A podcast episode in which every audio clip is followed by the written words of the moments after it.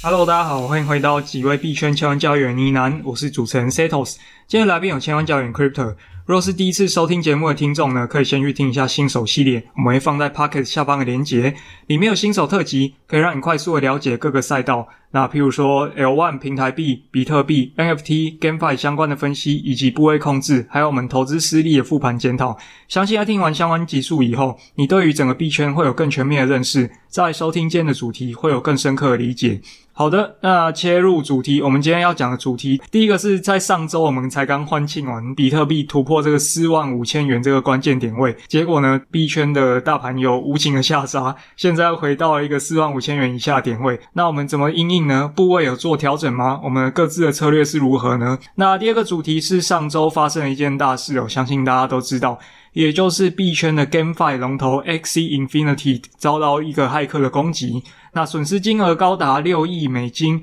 在后续一周过后，没想到币安又宣布他带领的几位币圈知名的创投一起领投 Axie Infinity，整个颓势看起来好像又挽回了哈。那我们对于这件事情的看法又是如何？好，第三个是我们想要来聊聊，在区块链的世界，我们能不能用传统商业的思维来看它到底有没有盈利？好，那切入第一个主题，上周我们才在欢庆这个大盘，那。目前我们看到比特币又最低，甚至跌到四万两千多元的这个点位。那想问一下，Crypto 怎么看呢？对啊，我只能说，我们节目就是地狱倒霉鬼啊！上周很认真的在跟大家讲说，哦，一个是什么？先看的时间周期，也差不多过了两个月，跟上次的结构蛮像。然后感觉币圈已经缓步转牛，然后多项数据也转好嘛。这个比特币也往上突破，然后各个币的状况都不错。讲完之后，那一天录制完就开始下跌。我记得是录制完结束开始下跌，因为我们是礼拜四晚上录的，然后就一路跌跌跌。然后我想说，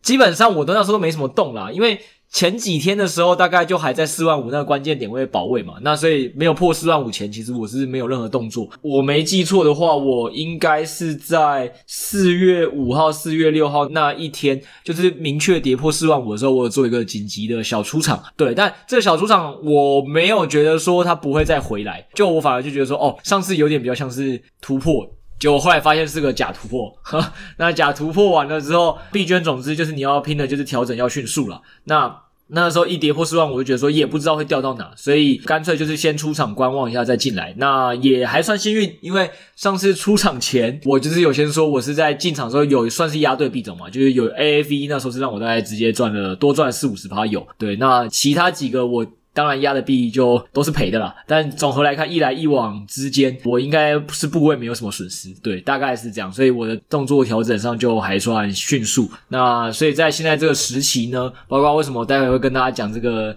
XRS 被盗这个议题都是要聊说，那在这个状态底下，我个人比较偏保守的人，我又已经是移为了这个 稳定币的比例，又从差不多上次的一半一半，又可能又多拉了一点回稳定币。对，那反正因为自己估计也没什么损失，那我就一样是，如果再破四万五，感觉有稍微站稳的话，我可能会再重新加啦。在这种关键点位，你也只能就是慢慢看盘势嘛，然后就是。如果感觉往好了，你还是该勇于试啊！啊，如果一不对了，就是赶快跑了。我自己是这样了。然后，因为昨天这个我们的猫友 Josh 啊，也有帮大家开课，就是课程主题是什么？小资族翻身到一元嘛？如何他是在上波牛市翻身到亿元的？这样，就是听众有很多人有问他问题，我有问了这一题啊，说，诶，现在这个市场又突然有一个。小下跌，就是好像又跟上周的这个盘势的状况是不太一样。那他自己有做什么调整？他说他当初原本也是大概有四五十趴在稳定币策略嘛，直到上一周，他从这个比特币破四万五之后，直接移了三十趴出去，变成是八十趴拿去做交易，然后二十趴还留在稳定币策略。那后来这一周状况其实。呃，大家再跟带大家看一些数据，他觉得也现在就是一个点位之间在做一个多空的角力啦，所以也没有说真的大家有一种明显感觉市场又真的很明确转换，所以他其实也就是观望的紧一点，可能就是把停损跟停利这个区间都抓得紧一点而已，所以他没有因此又把这个部位转回稳定比，所以基本上我跟这个 Josh 两个的操作的逻辑大概就是这样。对，那这个大家再让 Setos 来分享你自己怎么样好了。那为什么我我觉得这个跌幅，我真的觉得以币圈来讲，真的很少，就我们以近七天来看，比特币其实大概虽然刚刚 Setos 讲说掉四万二，但其实四万二很快又回升嘛，所以其实这七天现在看起来，以 Coin Market Cap 的数据大概就跌，比特币才三趴，以太币零点一六趴，那甚至 BNB 是涨二点七二，那反正下面几乎小币也都是涨跌互见啊，很多币真的就算是你拉到三四十名的，可能都还有那种跌幅是在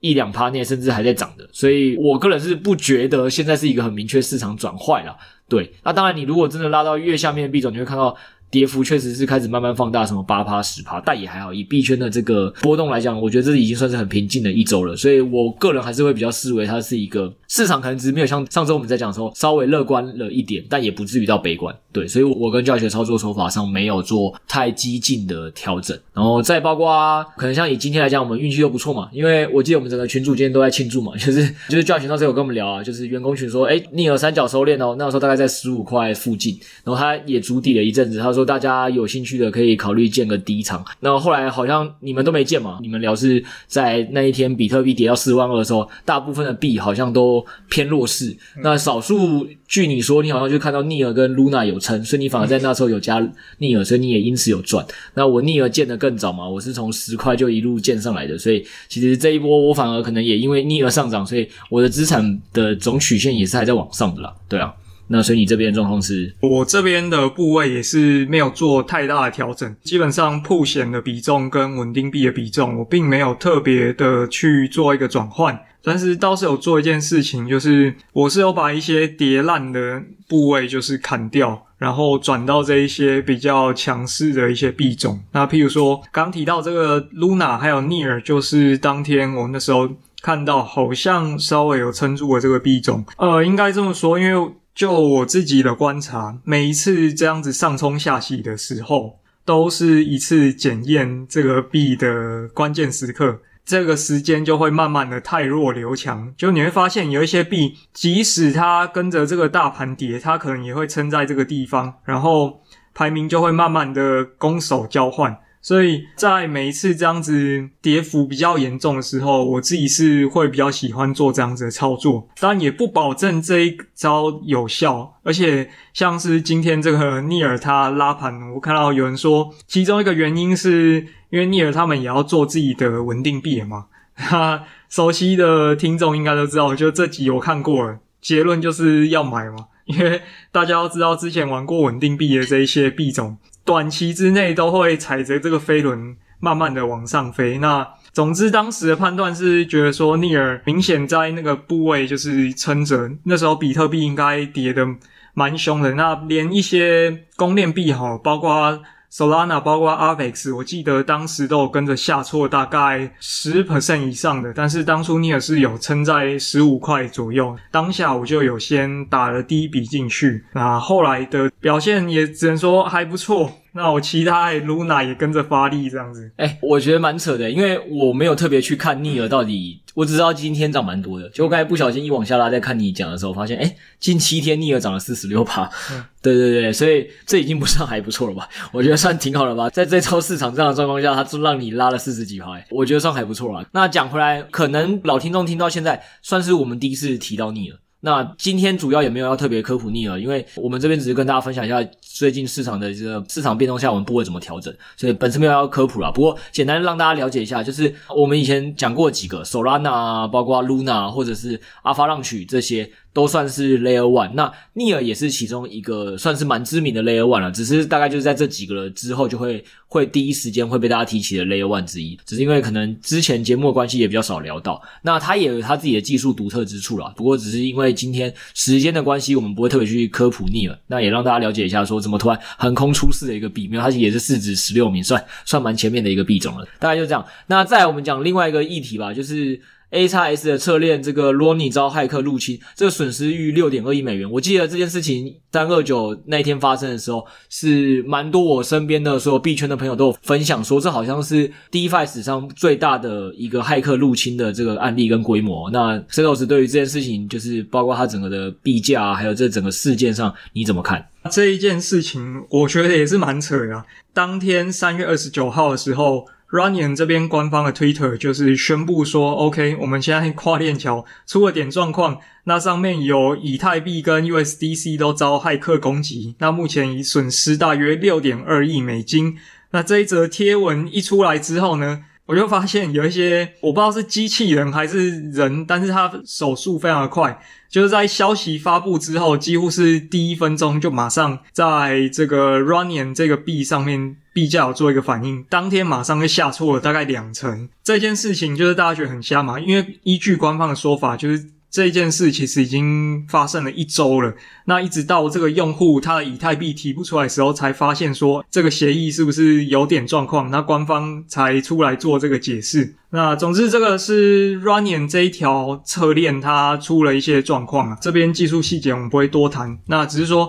当下它在跌了两层过后呢，它就横盘在那个位置，一直到了一周过后，我就发现，诶，前几天怎么这个 Run 它的币价偷偷的在上涨，是有韭菜觉得说利空反应完毕了，然后赶快来抄底吗？过了一天之后，就是答案水落石出，币安跑出来跟大家说：“OK，那我们跟其他几个产业大佬都对于 Runyon 这个品牌非常的有信心，尤其他现在仍然是这个 GameFi 的第一品牌，所以我们决定在注资了一点五亿美元，顺便来补贴这一些公链上受到损失的这些资金。”所以这件事情就很瞎啦。消息公布之前，币价就先拉回原点，结果消息公布之后，利多出尽，结果又开始跌。反正这件事情就是大概到了这边，这个 Axie Infinity 呢，作为一个游戏界的第一品牌，这一些产业龙头还是愿意支持它的。那我不知道 Crypto 对于这些有什么样的看法？没有啊，就像你讲的啊。我觉得市场每次都过度反应啦，或者是 目前还是真的很多是吃内线的，因为我们直接对到价格，你就会发现这件事嘛，就是其实事件已经发生了一周，但是是在新闻公布的当下，马上就会有一个比较大的跌幅，而且你是说的那个跌幅二十趴，其实是收大概收盘跌二十趴，但其实中间最高来回振幅有高达三十六趴，所以当天其实是蛮多机器人很光做这个合约就大赚了一笔。然后再下一件事情是，通常啦，因为发生这种是史上最大的案件，我当然知知道这个 Sky Mavis 以及 AXS 在整个链圈或者是币圈的一个算是产业的地位哦，所以我也没有觉得这件事情会影响太久，我觉得它就是一个需要时间去消化的利空而已。那就如你所说，我也觉得，诶，为什么就那天跌完之后就开始横盘，然后也撑得太稳了吧？就是六点二亿美金的这个赔偿是一件很小的事情吗？怎么感觉市场跌个二三十趴？我觉得以币圈的幅度真的不大诶。对，然后我就一直觉得很奇怪。然后再来就下一步，像你讲的，我觉得更闹的是像你说的，四月五号那天当天，基本上已经把跌幅可能那一天事件爆发出来的时候，最高点是那个从二点三多开始跌嘛。在四月五号那天，就有人直接拉到二点四多，诶等于说好像这件事情没发生过一样。然后我什么就什么都不知道情况下，就觉得诶怎么有这么多的散户要集体做多，是不是？然后后来发现又是币圈那句最有名的话，没有，就是完璧归赵而已。肯定是有很多内部早就知道币安会领头的人，在前一天就就提早反应。然后再来下一步，又是你讲的，你看事情一发布，四月六号真的一正式发布之后，果然也是撑在那边一下下之后，就开始又跌回去。所以币圈的没效率真的还是很多啦。不过这是就是以这个事件上来看是这样啦。那我觉得真的。现在我个人对这件事情比较有趣的觉得是，币安真的越来越像，因为它本来就是一个中心化交易所，虽然它的 Crypto 是一个去中心化世界，但是币安的整体的，我觉得现在投资它的逻辑基本上已经跟任何一个投资股票界传统美股真的是没什么太大差异。我举几个例子啊，首先就是你先看哦，这种东西其实在股票界蛮常见的，就是股票界很喜欢会看到某些知名的公司。我们希望看到他临时出了一个事情，举例来讲，像可能兆丰临时有个天价罚款，这种新闻事件就是会有造成一些散户去买。那甚至是其实觉得以这次 AXS 的这个事件，就 Running 的这个事件是当然比兆丰那个更严重的啦，所以可能对他影响就更大。但这么大影响的时候，反而其实是有钱人最好报复的机会，因为我趁你之危，我会说，诶，那你现在需要赔六亿多美金嘛，肯定是需要一笔资金嘛，所以这时候我我来买你，你的谈判空间就比较差，对，那所以这时候这个币圈里的有钱人跟有影响力的人就全部聚在一堂了嘛，你说的 BNB 啊，然后又常见的身影嘛，Ana m o c a Brands S 六力嘛，这哪一个不是现在前面的几个公链背后的那些主角们？全部人都一起来分这杯羹。那分完这杯羹之后，你再回去看，我从这件事情的时候，我重新回去看这个 BNB 的一些的分析跟过程哦。就 Setos，我问你一个问题，你知道 BTC 从去年最高点到现在啊，就以今天来讲，它大概跌幅了几趴？大概两到三成吧。大概以 CoinGecko 看到数字啊，大概是三十六趴左右。三十六趴。对对对，然后比特币哦，就是已经是算是我们现在圈内理论上号称这个波动相对较小也最稳的一个东西，三十六趴嘛。那所以正常来讲，你觉得 BNB 是不是应该要比它大一些？以照波动度来说，就是照理说跌幅应该会更多一些。对对对，结果你认真去一对，发现 CoinGecko 写的 BNB 的跌幅也是三十六趴，就是其实它跟比特币的跌幅基本上是一致的。就是它已经变成大盘的贝塔，大盘的化身了。就是对对，就已经这个贝塔组合是差不多。就是也不要这样讲，搞不好它认真去算的时候，搞不好它涨的时候也可能还会赢。但是现在看起来是以下跌来讲，其实差异是不大的。那这个也不止它啦，就是市场上表现几个比较好的，就蓝筹果然还在这个市场不好时有撑。因为我后来也特别为了这件事去对了一下以太，以太大概是三十二趴。比如说，可能光你为了分散风险，你去组一个加密货币的贝塔组合，你光组一个 BTC、ETH 这样 BNB 三个的组合，可能就已经是。跟 BTC 整体的波动是差异没有那么远了，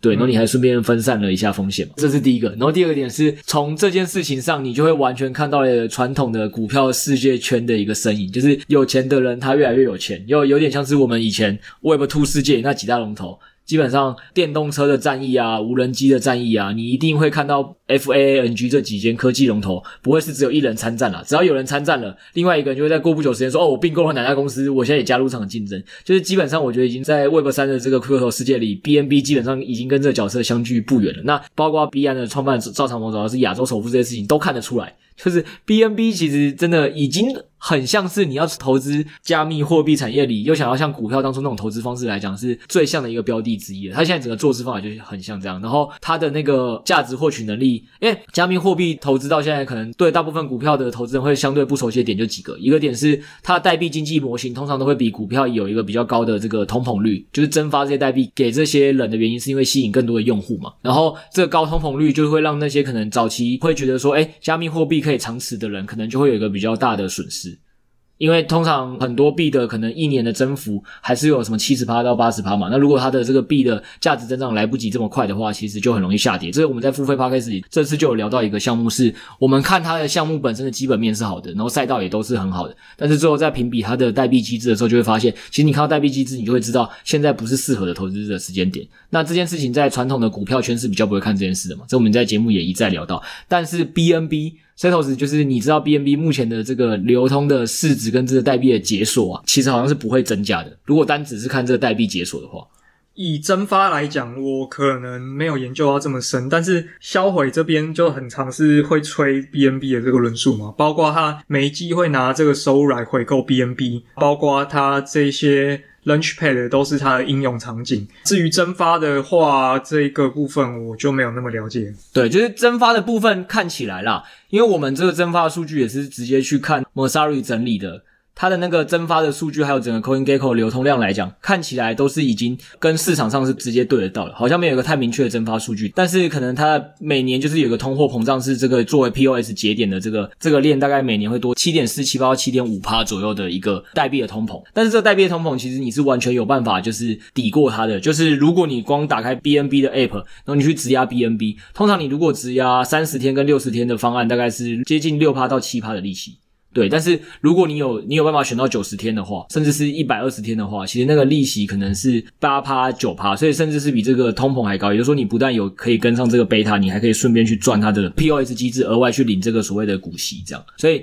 这件事情确实也是让我再次回到啦，就是如果对于加密货币的投资者，你真的是相对于能看的时间比较少，然后你又是一个新手小白的话，就是除了比特币、以太币以外，BNB 作为另外一种。赛道的种类，再加上它的手续费收入是基本上你固定可以观察，市占也都是可以观察，它是一个最适合新手去入门去研究它到底要怎么去做一个基本面分析跟投资的，我觉得会是很多新手向的人可以去关注的一个代币。BNB 最狂的一点是，它当初的这个目标是透过它收入回购来把一半的 BNB 做销毁。那你可以去看一下。同样是交易所龙头的 FTX，它一样也有这个销毁的机制。那只是可能两边在代币机制的设计上有一点差异，就是 BNB 它毕竟还是有一个公链的这个角色，那与之相对，我觉得可能比较接近这个 CRO 的这个属性，所以 CRO BNB 跟 FTS 我觉得可以来做一个平行的这个比对，会是蛮有趣的一件事情。对啊，哎，我们今天跟大家聊 BNB，只是就是让很多的新手听众，你是最近才开始接触加密货币的，然后你也看到说这一万种加密。货币你不知道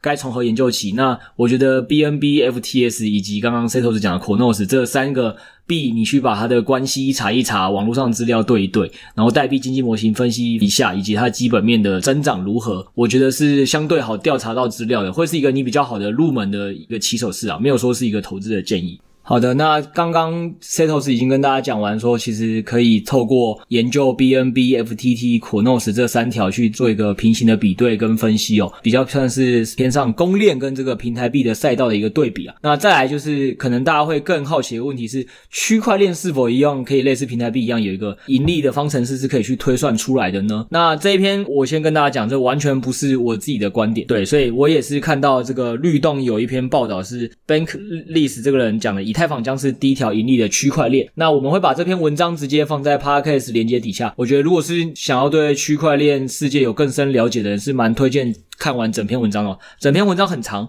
我今天应该只会带大家把几个基本的观念导读跟看一下。那剩下的整个内容，我觉得还是要大家自己去了解哦。那第一个，他就是做了一个引言啊，这文章就说，我们传统世界的利润是怎么计算出来的？应该是总收入减总支出，对吧？那等下等下。我觉得要直接先加一个标题。我们这一篇文章它的标题有点耸动。他说：“以太坊将是第一条盈利的区块链。”那这个就涉及到我们接下来可能会迎来的 Ethereum 2.0 The Merge。所以基于这个标题，我们就有以下这些内容。好的，没错，这个感谢 Setos 下这么耸动的标题之后，The Merge 的部分再由他好好的补充。我今天就来先导读跟科普这篇文章了。那总之刚才已经讲了。利润传统我们的概念很简单，就是总收入减总支出。那但大家可能会好奇啊，这个以太坊的利润到底要怎么计算？就是矿工的手续费收入吗？他这边提了一个概念哦，你要看收入前要先想到产品是什么，所以他就举了一个我觉得很精确的例子。他说，苹果出售 iPhone 产品换取收入，Facebook 出售用户的注意力换取广告收入，区块链的收入其实重点是出售区块。所以这是第一个，就哦，原来他帮这个收入定义的一个产品，就是区块链的贩售的产品是区块。但是这个区块到底为什么有价呢？他就在下面有简单跟你讲说，哦，Visa 的网络之所以有价值，是因为它帮金融系统去铺陈了几十亿经济活动的参与嘛。那同样的区块链作为这个出售区块的人，他到底这里面要怎么有价？那他最简单方法就是从商业角度来讲，这个区块链的价值如果要提高，最重要一个重点就是要提升每单位区块空间的价值。这样就可以获得收入，但是要怎么提升区块空间的价值，获得收入呢？这可能又是下一个议题嘛。就是这只是讲讲而已。他说，所以最重要的东西其实就是安全性。只要这个区块空间越安全，就会承载越多人的这个需求跟使用。诶，我这边要先讲哦，这个区块链其实分析跟评比的角度很多。我只是跟大家讲说，这篇文章我觉得分析角度从安全性来分析是蛮不错的，大家可以去读。但其实区块链的分析不是只有从安全性进入的，还有其他东西都会影响这个区块链的价值。那它以安全性的角度来讲，就是说，只要一个区块链的空间，它越有高的安全性，通常就会有越多的人或越高的经济价值的活动愿意在这里上面去进行使用嘛。因为你这个越安全，你会被这个交易者攻击或篡改的几率就越低。那也是我们刚刚在讲 Ronnie 那条侧链为什么其实会有一个比较大被害的一个原因，是因为之前就它的节点相对比较少，所以节点比较少的情况下，它安全性通常也会是比以太坊相对的来低哦。那他这篇报道为什么说以太坊会会是一个他觉得最有机会迎来盈利链的原因，就是因为以太坊的安全性目前还是所有公链里面算是一个相对较高的，所以他在这边重点就跟你讲说，那所以一个区块链项目，你如果要去看它的收入，你要怎么看？就是要看这个项目的价值空间有多高。那这个价值空间有多高，就牵扯到它的安全性有多高。但是这个安全性呢，其实也是这个区块链项目的一个支出哦，就是你的支出就是什么？今天我为了让我这区块链越安全，我所需要花费的成本就越大。那这个区块链世界是怎么去付这个成本的呢？如果是现实世界就很简单嘛，我就是哦，我想要让 Setos 来当我员工，帮我工作，所以我就付薪水给他。对，那同样的道理是，他现在邀请这些矿工来工作，那我付的不是一个可能法币，他付的就是我这个区块链的这个一个代币，所以他说这个我的支出其实就是一个 token 的一个奖励。那每条这个 layer one 为了让自己安全性持续提高，他都需要去支付各种奖励嘛，那来提升自己的安全性。他说他觉得就有两种方式是可以提升安全性吸引大家来的，一种就是他要增加自己的货币供应，另外一种就是对区块空间销售征税。那结论就是，如果你的通货膨胀成本超过这个所谓你收到的收入的话，那你这条区块链就会成为一个赤字的状态。那只要这条区块链长期赤字又没有人补贴的话，理论上这条链其实最终可能就是是走不下去的。所以为什么一条区块链是否能盈利是一个非常重要的一个指标？这篇文章主要就是在讲这个。那它下面其实这个我只是引言了第一段，它这这篇文章其实后面还有非常多的这个文章的分析，各个面向的细节还有图，我是非常推荐大家来把这篇文章读完。那因为节目的关系，我也就就是当做一个引言跟大家分享到这边。好，依循这一篇文章的话，其实下面有一张图，我觉得蛮有趣的，可以去看一下。目前主流的区块链里面呢，其实全部都是亏损的状态。那它依据的这个公式，就是所谓的利润等于交易费减掉它发出去的 token 奖励。不过我觉得这个分析架构可能会有一点 bug 啦，像是 BTC。的话，它主要用途大部分都是用在传输嘛。那你用这个公式下去计算，当然是肯定亏损的。我觉得这个公式可能不能一体适用在所有的区块链上。那尤其是 BTC 拿来比，好像会有些不太公平哦。那只是说，我们回头过来看一下这个交易费减掉 token 奖励等于净利润这个公式，为什么会跟这个 Ethereum 2.0会扯上关系哦？那众所周知，因为 Ethereum 预计在今年。推出他们这个二点零的版本，也就是从矿工挖矿呢，过渡到了这个 Proof of Stake 的阶段。那依据这个网站，我们叫它 Ultrasound 这个网站，它其实就有追踪说，当前这个以太坊它上面以太币的消耗速度以及使用的协议分别是哪一些。也就是说，上面我们可以看到。以太坊它所支付出去的费用，以及它所收到的这一些交易的手续费，那所以我们从上面就可以看到说，假设在 Ethereum 2.0之前呢，预估一年之间这个以太坊它会排放出五百四十万颗哦，但是。假设这个二点零发生之后呢，这个以太坊的排放量会巨幅的下降到一年大约五十万个以太哦，也就是下降了大约九十 percent。在这样的情况之下，它发出的奖励就是显著的减少了。那另外一个方面。由于这个二点零上线以及各项 Layer Two 协议的进展，它可能会进一步加深这个以太坊的使用情境，那让这个交易的数量大幅的上升。在这样的情况下，以太坊是有可能达到逐年通缩的这个情景。那也就是这篇文章它论述的架构，以及为什么 Bankless 这个媒体呢，他们在近期就一直主打一个论述说。以太坊二点零之后呢，即将要迎来一波可观的一个涨势。那不过这一篇报道呢，我觉得它就是一个比较用传统的这一种估值结构来看这个区块链哦，仅供一个参考。那就提供给听众一个分析的架构，这样子。对啊，因为影响区块链这个投资或者是分析的角度跟构面是非常多的啦。那我们觉得是今天这篇文章，它确实算是有一个自己很完整的架构，而且又是传统的这个分析架构。那我想会是很多这个股票的新手或者投资新手刚入区块链世界的时候，会比较有兴趣想知道的一种分析的方式。所以我们也把这篇文章给大家，可以让大家在这种分析方式上有一个自己的架构跟逻辑。那就如车老师所说，其实我们对里面的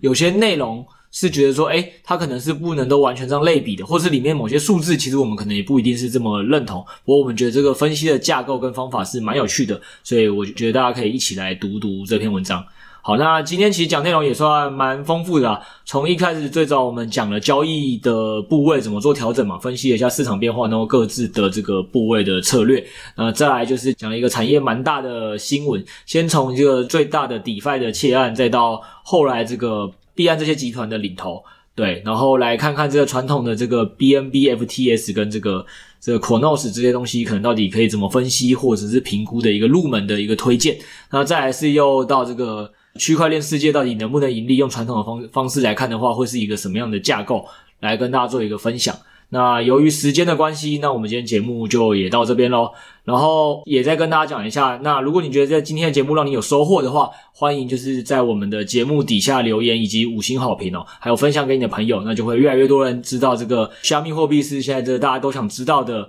一个议题。那演算法就会把它推荐给更多人，加密货币就会涨，也会有更多人知道这个加密货币的知识跟议题哦。那可以跟你讨论。再来，我们有两个免费的公开群组，一个是赖群，一个是 DC 群，都欢迎大家进去里面跟大家交流跟分享。那如果你对这个加密货币的知识想要有学更多，就想更知道更多人的一个投资的分析跟方法，或还有各个流派，比如说这个撸羊毛流派，比如说什么 OG 策略这些，甚至是稳定币策略，那都可以来订阅我们的付费 Podcast。那我们在这个节目里头，就会让更多整理猫友的投资的精华，去跟大家做一个分享。还有我们也有一个呢喃猫的 NFT。那以上这些东西，如果觉得说，哎。对加密货币还没那么了解，可能还没有这么想要付费的话，也没有问题。那总之就是欢迎多分享、订阅、听我们频道，相信会对大家都有所帮助。那时间关系，我们就跟大家说声晚安喽。好，大家拜拜，拜拜。